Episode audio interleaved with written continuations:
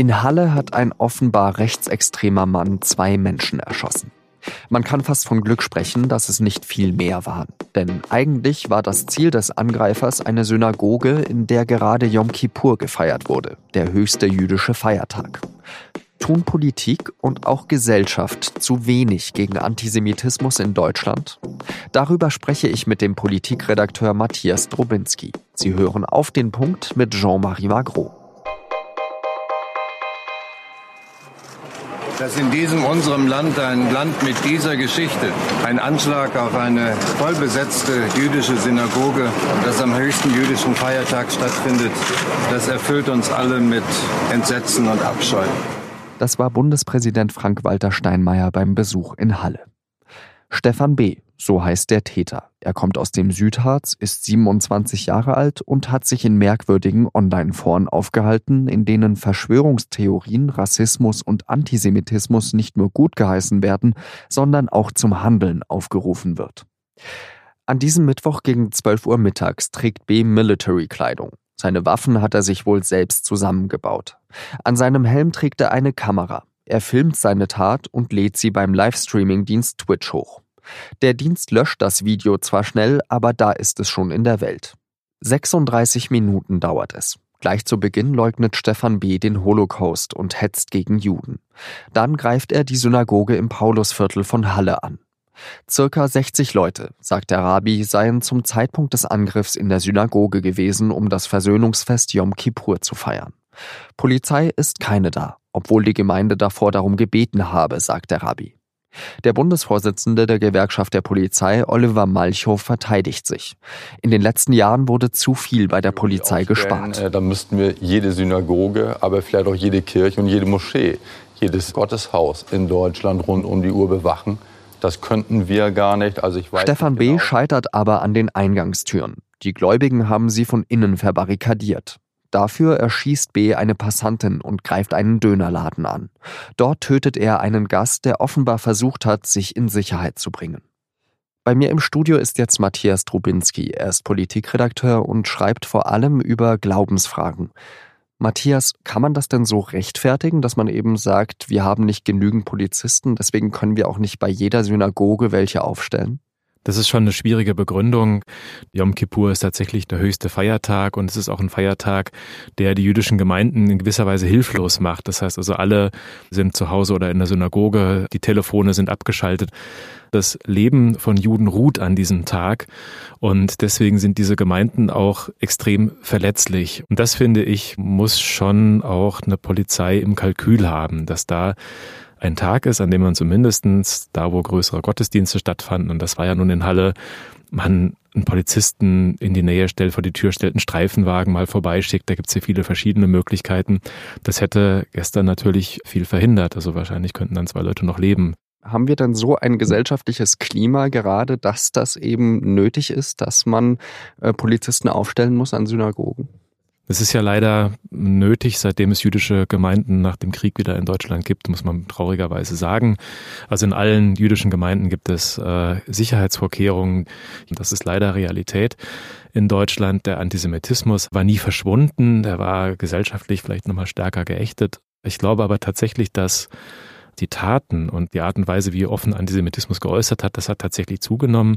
Es gibt immer wieder diese Gefährdungen und man muss mal mit Gemeindevorstehern oder mit Leuten, die Pressearbeit machen für jüdische Gemeinden, reden, was die abgekippt kriegen. Also welcher kübelweise Hass auch Vernichtungsfantasien ähm, da auch eingehen. Also das heißt, äh, die Realität, die auch die jüdischen Gemeinden selber erleben, ist, ja, da hat etwas zugenommen.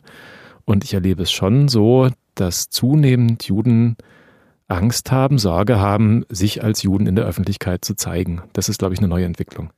Wir haben letztes Jahr 2018 1730 antisemitische Angriffe in Deutschland gehabt. Waren wir in Deutschland äh, vielleicht eben so drauf, dass wir die Augen davor verschlossen haben, gesagt haben, der Zweite Weltkrieg ist vorbei, der Antisemitismus damit auch? Es gibt einfach einen feststehenden Bodensatz von Antisemitismus, der letztlich nicht ausrottbar ist. Das ist leider tatsächlich so. Es ist immer die Frage, wie eine Gesellschaft darauf reagiert. Ob dann die Mehrheit, die jetzt nicht antisemitisch eingestellt ist, sagt irgendwie, wir erlauben das nicht, wir setzen etwas dramatisch dagegen, wir äh, zeigen irgendwie, das ist das, was wir nicht wollen, oder reagiert sie eher mit Gleichgültigkeit, mit Schulterzucken? Welchen Eindruck machen wir als Gesellschaft gerade? Ich glaube, dass viele Juden auch unsicher sind. Wo stehen die denn eigentlich? Das erlebe ich schon in Gesprächen immer wieder. Also wer ist für uns, wer ist gegen uns? Und da erleben viele so eine Gleichgültigkeit. Das kommt immer dann raus, wenn es Konflikte im Nahen Osten gibt, wo dann eine Stimmung auch unter der Bevölkerung ähm, wächst, die über eine legitime Kritik an, sagen wir mal, israelischen Militäreinsätzen oder an, der, ähm, an dem Verhalten der Regierung Netanyahu hinausgeht. Und auch da schon sagt, naja, so sind sie, die Israelis, die Juden, die sind halt kriegslüstern, die wollen das. Also, also äh, da gibt es schon eine, schon eine Stimmung, die, glaube ich, in jüdischen Gemeinden sehr, sehr sensibel aufgenommen wird wie reden die über uns? Da gibt es eine große Unsicherheit, das äh, verunsichert, glaube ich, viele Juden mehr, als dass es islamistische oder rechte Täter gibt. Also die gibt's immer. Also das ist, glaube ich, unausrottbar. Die große Sorge, die ich erlebe, ist eher, wie reagiert die Mehrheit, der Mainstream? Zucken die mit den Schultern oder stehen die auf und sagen, das geht nicht?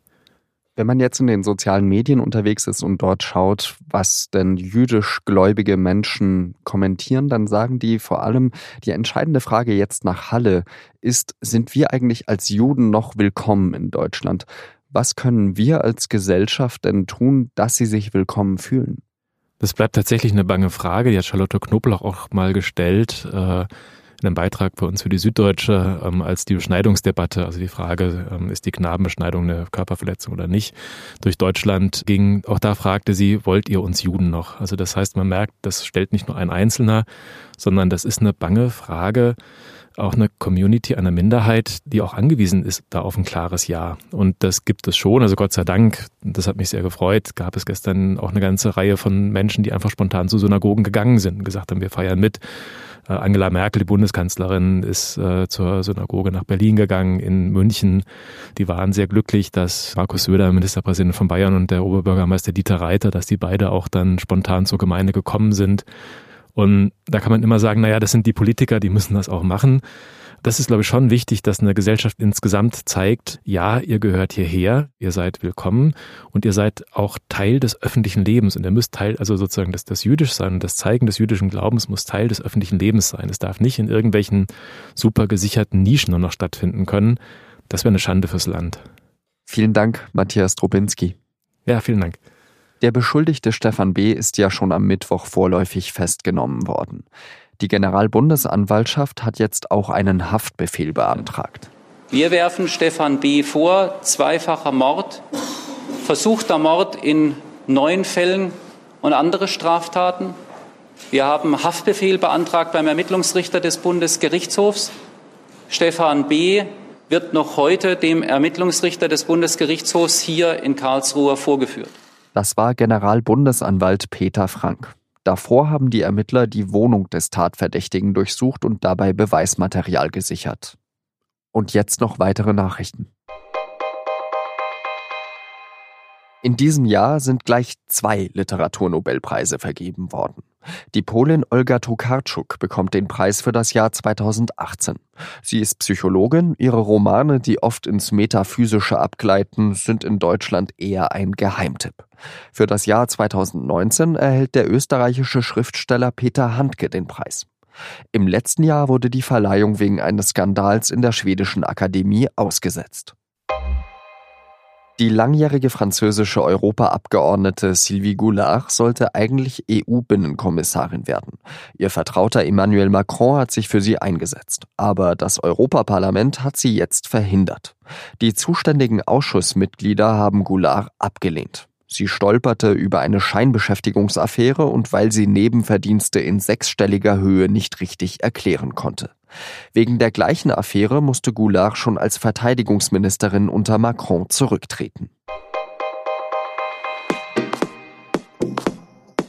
Valérie Giscard d'Estaing ist mittlerweile 93 Jahre alt. Zusammen mit Helmut Schmidt war er einer der wichtigsten europäischen Vordenker in den 70ern und Anfang der 80er. Und während heute andere nur über die Krisen in Europa sprechen, redet er darüber, wieso die EU funktioniert. Unsere Korrespondentin Nadja Pantl hat ihn getroffen und ihn für die Freitagsausgabe der SZ porträtiert. Das war auf den Punkt. Redaktionsschluss war 16 Uhr. Vielen Dank, dass Sie zugehört haben und bis zum nächsten Mal. Adieu.